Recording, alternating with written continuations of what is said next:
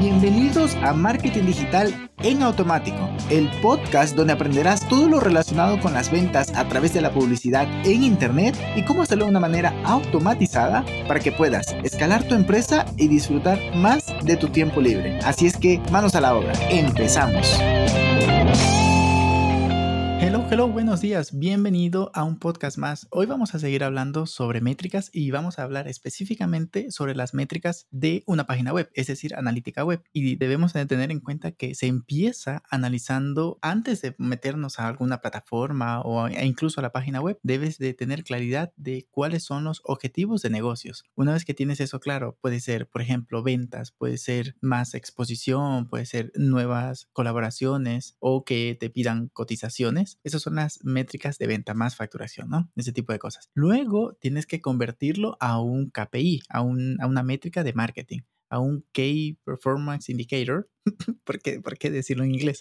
Hay que convertirlo en un KPI para que luego lo puedas eso llevar a una plataforma, ya sea Google Data Studio o extraerlo desde Google Analytics. En fin, lo convertimos en un KPI. Pero también debes analizar cuáles son los puntos o, los factores que pueden influenciar positiva o negativamente a este KPI. Por ejemplo, si lo que quieres es más leads, ya que lo hemos convertido a un KPI, necesitas más leads para generar más ventas, entonces debes analizar qué afectaría a que ese, esa conversión, ese conversion rate de leads baje o suba. Por ejemplo, los anuncios ya han bajado el performance. Entonces tienes que analizar, de pronto ha subido el CPM o de pronto estás impactando a la misma audiencia con mucha frecuencia y ya no está convirtiendo.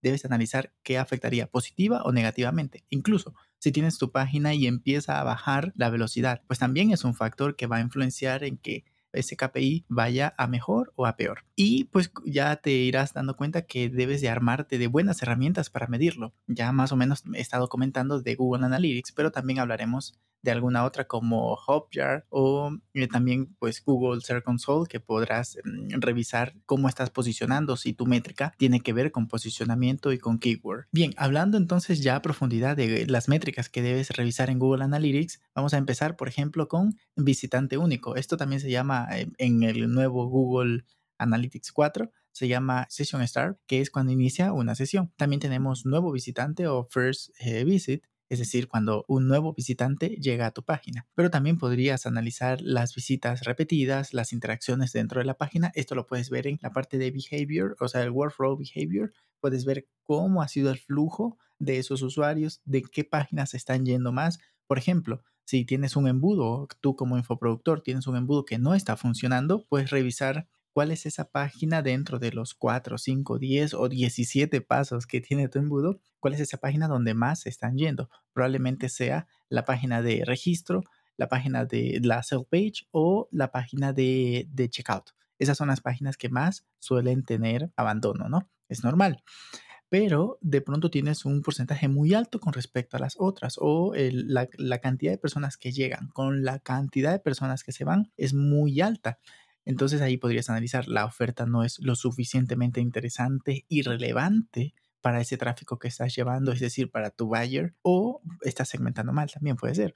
O de pronto em, no tienes bien el diseño no tienes una página que genere confianza. Es decir, son muchos factores que tendrías que analizar en ese punto y podrías ir de a poco puliendo cada punto para ir descartando hasta llegar a unas métricas que sean óptimas para ti. ¿Qué más podríamos analizar? Por ejemplo, la duración de la visita. ¿Qué te está diciendo eso? Te está diciendo que las personas que llegan se interesan por tu contenido Puede ser varias cosas. Si la duración de la visita es corta, tu página no está cargando y las personas se van antes de que cargue completamente o de que, por ejemplo, si llegan a la home, de que la voz default se cargue completamente y pueda impactar estos mensajes iniciales. O puede ser que ya de plano no les interesa, llegan, lean, leen y se van.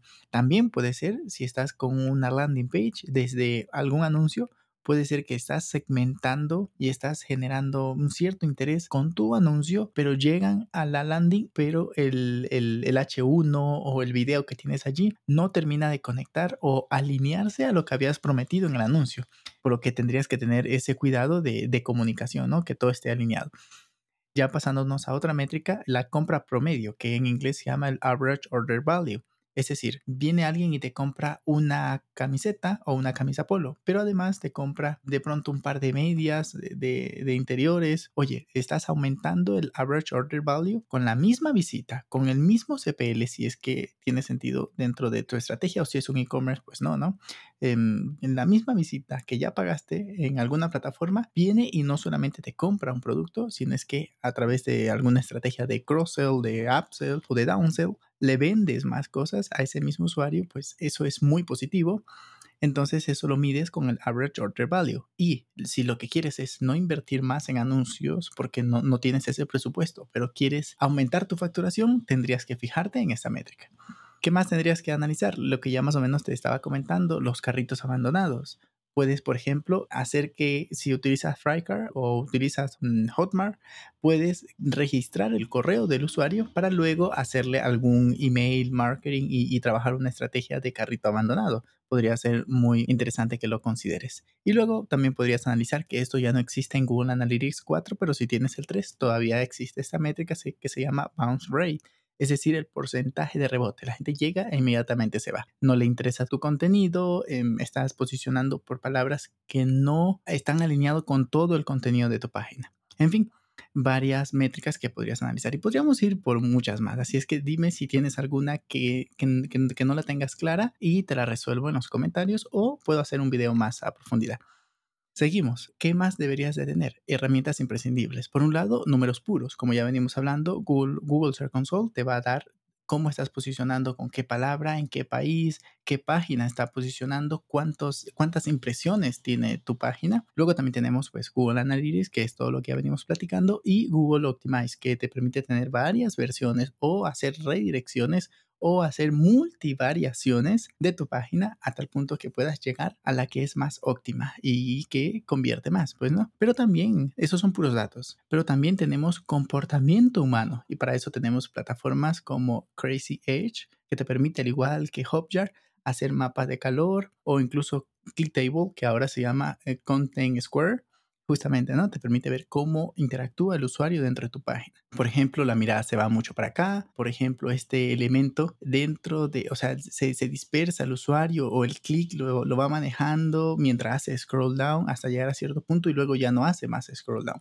Todo eso lo puedes medir con estas herramientas y allí lo que estás es midiendo o más bien analizando, recogiendo datos del comportamiento humano dentro de lo que cabe. Porque pues lo otro es que te pongan una cámara enfrente y ver si estás sonriendo, pero pues de momento eso no existe para estas métricas. Existe para cuando compras unos lentes y, y tienes alguna realidad virtual, pero ya ese es otro tema. Bien, ¿qué más podrías analizar? Por ejemplo, el tipo de segmentación que estás haciendo. Por un lado, el comportamiento que ya te lo platicaba dentro de Google Analytics está la opción de comportamiento de eh, workflow behavior. Es lo que te decía, ¿no? Entran, por ejemplo, de un artículo que posicionas, pero haces una estrategia de lead building y lo llevas a otra página donde profundizas sobre un tema, pero la gente llega aquí, se va a la de acá y luego se va.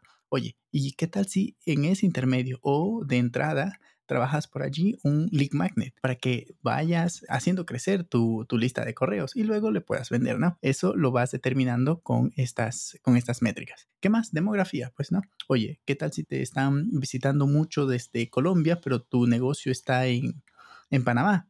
Pues igual tiene sentido, si tienes mucho tráfico desde allá, tiene sentido buscar algún socio regional, buscar alguna alianza o algún proveedor que quiera hacer de partnership contigo. Muchas opciones que te dan las métricas. Es por eso que aquí entra la importancia de la analítica web. La tecnología, por supuesto, que va a tener mucha importancia, es decir, desde dónde te visitan, desde, o sea, desde qué dispositivo, que una portátil Mac, un, celular Samsung, un iPhone, eh, todo ese tipo de, de información. E incluso te las dimensiones de la pantalla, lo que te va a permitir revisar tu diseño web y optimizarlo si de pronto te visitan mucho de una pantalla pequeña, ¿no? O te visitan de una de un iPad. Puede ser que tu público visite mucho de iPad, pero de las métricas que yo tengo de los clientes suele estar entre un 3 a un 5% las visitas desde iPad. en iPad o tablet, ¿no? Pero no sube de allí. Entonces, de momento no, me, no he visto un caso en el que pase el 10% las visitas. Fuentes de tráfico, pues también, ¿qué canal te está funcionando mejor? Si el email marketing, si es desde referral, si es desde social media o de pronto es desde eh, búsqueda directa O sea, tendrías que tener ese conocimiento y con, con ello poder tomar decisiones de dónde vas a invertir más presupuesto, qué te está funcionando mejor y pues también qué no te está funcionando o dónde no está, donde tú supusiste que estabas tu cliente y no está. También que lo tengas en cuenta. Y pues como lo ves, aquí tenemos varias métricas que puedes considerar y que luego eso se va a traducir, si lo vas midiendo semana a semana, se va a traducir en acercarte más a tu meta de negocio. ¿Cómo lo ves? Espero que te haya sido de ayuda, seguro que sí, házmelo saber en los comentarios o compártelo con alguien que creas que le sea de utilidad. Un abrazo digital y hasta el siguiente. Bye bye. Y hasta aquí el episodio de hoy. Sé que esta información va a ser de gran utilidad para tu negocio, por lo que te pido que lo implementes y lo compartas con alguien que sepas que también le va a ayudar.